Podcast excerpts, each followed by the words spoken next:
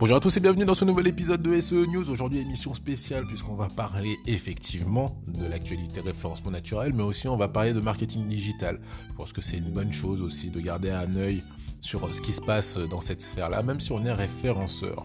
Euh, ça sera aussi spécial pour moi puisque ça va être une émission euh, faite en one shot, donc euh, j'espère que je vais pas trop bafouiller et m'en voulez pas trop s'il y a quelques blancs. Alors on commence tout de suite avec l'actualité autour de Google. Google nous a fait une mise à jour euh, de sa page Webmaster Guideline. Il l'a rappelé aujourd'hui Google Search Essential. Il faut savoir que c'était le nom qu'avait cette page en 2002, depuis 2002, pardon. Et donc, euh, bah, ils se sont rendus compte que le mot webmaster, c'est pas forcément le mot qui est le plus utilisé en ce moment. Donc, euh, d'où cette mise à jour. Et puis aussi, mise à jour au niveau du contenu. Alors qu'est-ce qu'on y retrouve dans ce contenu? On y retrouve les principales préconisations de Google pour avoir un site qui rank. Ça va nous permettre de faire un petit euh, retour au basique. Euh, bon après c'est un retour au basique euh, version Google. il nous donne donc trois axes, trois principaux axes, donc ces exigences techniques, la politique de spam et les best practices. Donc exigences techniques. Alors Google nous indique euh, vraisemblablement aujourd'hui il est capable de, comprendre tous les, sites d'un point de vue technique. Donc euh, la plupart des sites euh, n'ont pas grand chose à faire selon lui, puisqu'il répond déjà aux critères d'exigence technique. Moi je nuancerais un petit peu en disant que bah oui effectivement la plupart des sites sont, sont, décryptés par Google. Néanmoins, pour s'assurer d'être bien positionné, il faut quand même optimiser son site d'un point de vue technique, que ce soit sur le maillage interne ou on va dire sur la sur le, côté mobile first aussi qui est important si vous voulez obtenir euh, les premières positions sur des requêtes concurrentielles euh, si vous n'avez pas fait euh, quand même quelques optimisations ça sera compliqué selon moi Ensuite, il nous parle de la politique de spam. Hein. Donc concrètement, il nous indique que bah, voilà, si on ne respecte pas ces préconisations, les sites qu'on aura utilisés risquent d'être déclassés. Jusque-là, bah, rien de nouveau. Hein. on respecte pas les règles de Google et s'il nous épingle, effectivement, il nous, sanctionne. Et concernant les bonnes pratiques, alors je vais lire un peu parce qu'il y en avait pas mal. Euh, il nous dit donc déjà créer du contenu utile, fiable et axé sur la personne. Ça, c'est quelque chose qu'ils ont toujours dit. Moi, j'aurais tendance à le nuancer un petit peu en disant que, ok, faites-le pour les gens, mais n'oubliez quand même pas le moteur de recherche parce que sans ça, ça serait un peu compliqué.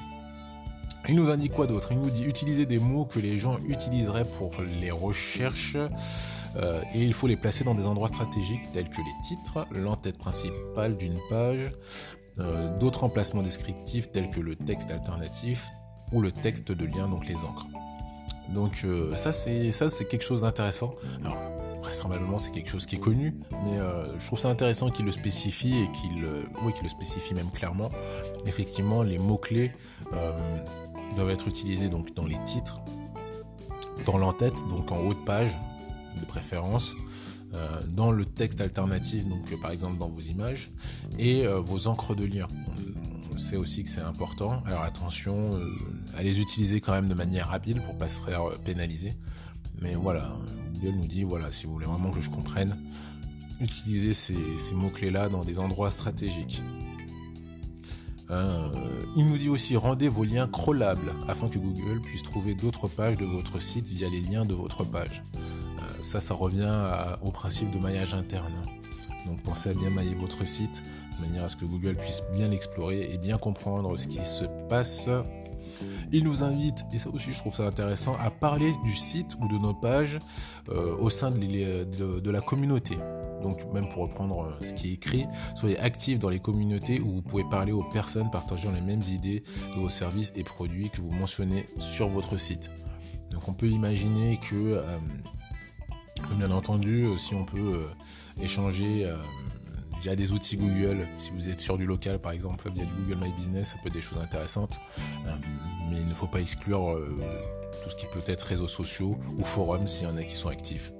Donc, euh, donc aussi une précision utile qui est parfois oubliée. Donc voilà, ne l'oubliez pas. Ne l'oubliez pas.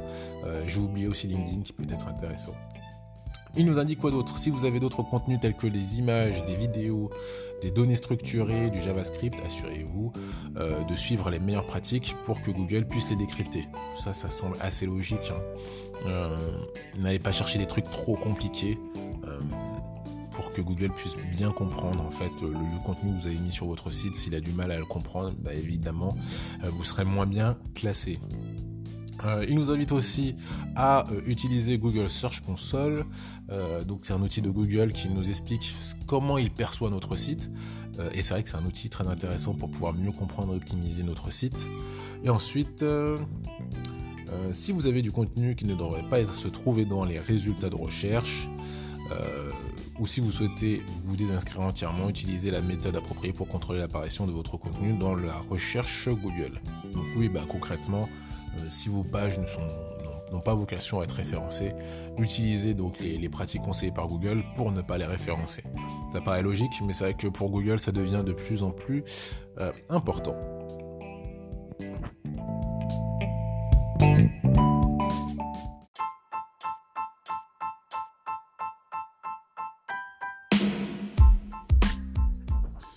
Allez, on enchaîne tout de suite avec la deuxième news. Donc si j'ai fait une petite pause, je vous l'avoue, euh, histoire de boire un petit peu. Euh, là, cette euh, seconde news va concerner Microsoft et un nouvel outil qu'ils vont mettre en place qui s'appelle Microsoft Designer. Alors, Microsoft Designer, c'est un outil a priori qui va concurrencer Canva. Donc l'outil pour tout ce qui est réalisation graphique. Je le précise pendant que j'y pense. C'est une actualité que j'ai trouvée sur le blog du modérateur je vous invite à, y aller, c'est un blog très intéressant pour tout ce qui est news autour du marketing. Euh, donc, cet outil Microsoft Designer, on aura euh, deux, plans. Un plan gratuit qui sera accessible via le web et une version premium intégrée aux abonnements Microsoft 360 personnels et famille.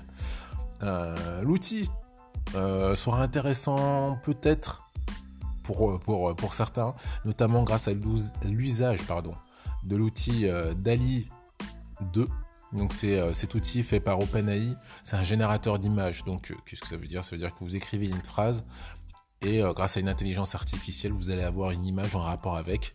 je ne l'ai pas encore testé, mais je sais qu'il y a pas mal de gens qui se sont amusés et il y a des résultats qui ont l'air assez intéressants. donc voilà, est-ce que on peut dire que Microsoft a Canva dans le viseur? Eh bien a priori oui. clairement, euh, ils veulent euh, aller sur ces plates-bandes. Euh, à voir, ça peut être très intéressant. Hein, Microsoft sort des outils gratuits quand même qui sont, qui sont pas si mal, même si ils passent un peu sous les radars en général. Donc, voilà pour cette, cette nouveauté. Sachant que Canva aussi a tendance à aller sur les plates-bandes de Microsoft, mais ça on, en parlera probablement dans, une autre, dans un autre podcast.